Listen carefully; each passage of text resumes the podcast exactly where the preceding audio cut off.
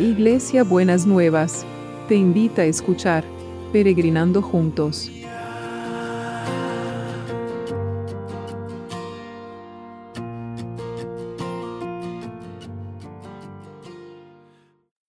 Buen día, peregrinos.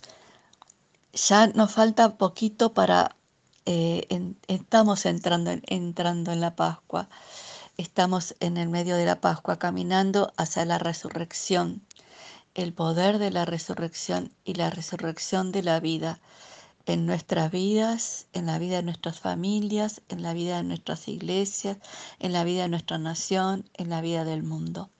Lo que hoy quiero compartirles es eh, en esta preparación para la Pascua es cuando Jesús lavó los pies de sus discípulos. Es muy interesante el, el relato que está en Juan 13, en el Evangelio de Juan 13.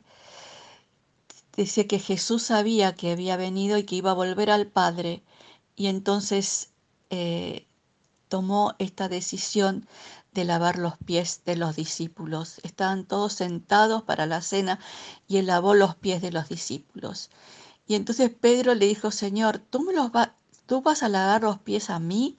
Jesús le contestó, ahora no entiendes lo que estoy haciendo, pero después lo entenderás. Pedro le dijo, jamás permitiré que me laves los pies. Jesús le respondió, si no te los lavo, no podrás ser de los míos. Simón Pedro le dijo, entonces, Señor, no me laves solamente los pies, sino también las manos y la cabeza. Y Jesús le contestó, ¿entienden? Ustedes me llaman maestro y señor, y tienen razón porque lo soy. Pues si yo, el maestro y el señor, les he lavado los pies a ustedes, también ustedes deben lavarse los pies los unos a los otros. Yo les he dado el ejemplo para que ustedes hagan lo mismo que yo les he hecho. Les aseguro que ningún servidor es más que su Señor, y que ningún enviado es más que el que lo envía. Si entienden estas cosas y las ponen en práctica, serán dichosos.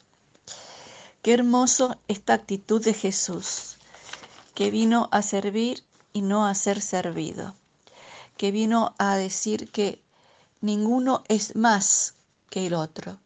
Y quiero que lo pensemos esto en nuestros vínculos, quiero que lo pensemos esto en nuestras relaciones, donde a veces se, se instala el orgullo, la soberbia, y esto, y nos, y nos jerarquizamos nuestras relaciones, nos ponemos arriba de los otros, y esto genera grietas en la vida, genera grietas en las relaciones, en las relaciones en la familia, en las relaciones en los grupos, en las relaciones en la iglesia, en las relaciones en el mundo.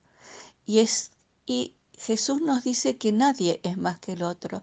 Somos cada uno iguales delante del Señor, con diferente posición, con diferentes dones, con diferentes capacidades. Entonces, esta actitud que es la humildad de lavarse los pies, porque los discípulos en esa época no tenían los pies limpios como podemos tener nosotros, que nos bañamos y todo. Venían con los pies sucios de la calle, de- de- del barro, de las, de las, eh, de los caminos sin asfaltar, de los caminos de polvo, y lavar los pies sucios de una persona requería un acto de humildad, conectarse. Es ese acto de conectarse con la suciedad del otro, en un sentido de humildad para poder limpiar la suciedad, para poder sanar lo que está lo que está sucio, para poder sanar estas grietas en las relaciones. El Señor nos llama a esta humildad y esta actitud de verlo al otro, ni por arriba ni por abajo, sino un igual. Y para sanar y saldar las grietas, como ayer hablábamos de las falsas acusaciones, las falsas acusaciones y la soberbia, el orgullo, este, esta sensación de sentirse superior, destruyen las relaciones. Por eso el Señor quiere que nos lavemos los pies, que seamos capaces de poder mirar la suciedad en el otro y ayudarlo a limpiársela para que quede limpio en su andar justo eran los pies para poder andar y caminar en la vida, que podamos andar con el corazón limpio y los pies limpios en nuestro andar por la vida. Señor, danos esa humildad y revelanos cuáles son nuestros orgullos, cuáles son nuestras soberbias y cuál es esta grieta que a veces establecemos en las relaciones, que, que nos separan en vez de unirnos, que podamos tener esta misericordia y esta compasión de mirar lo que vemos que está sucio en el otro y ayudar a lavarlo, que les lavemos los pies, Señor, a los que están alrededor nuestro y que tengamos esa humildad de que no somos más que el otro, somos iguales con diferente posición. Y te doy gracias, Padre, en el nombre de Jesús, en el nombre de Jesús. Y me uno, Señor, ahora a, las, a los peregrinos para orar, Señor, por este río de vida. Que este río de vida inunde, Señor, los hospitales, las clínicas, los sanatorios, todos los lugares donde está la gente enferma y los equipos de salud, Señor.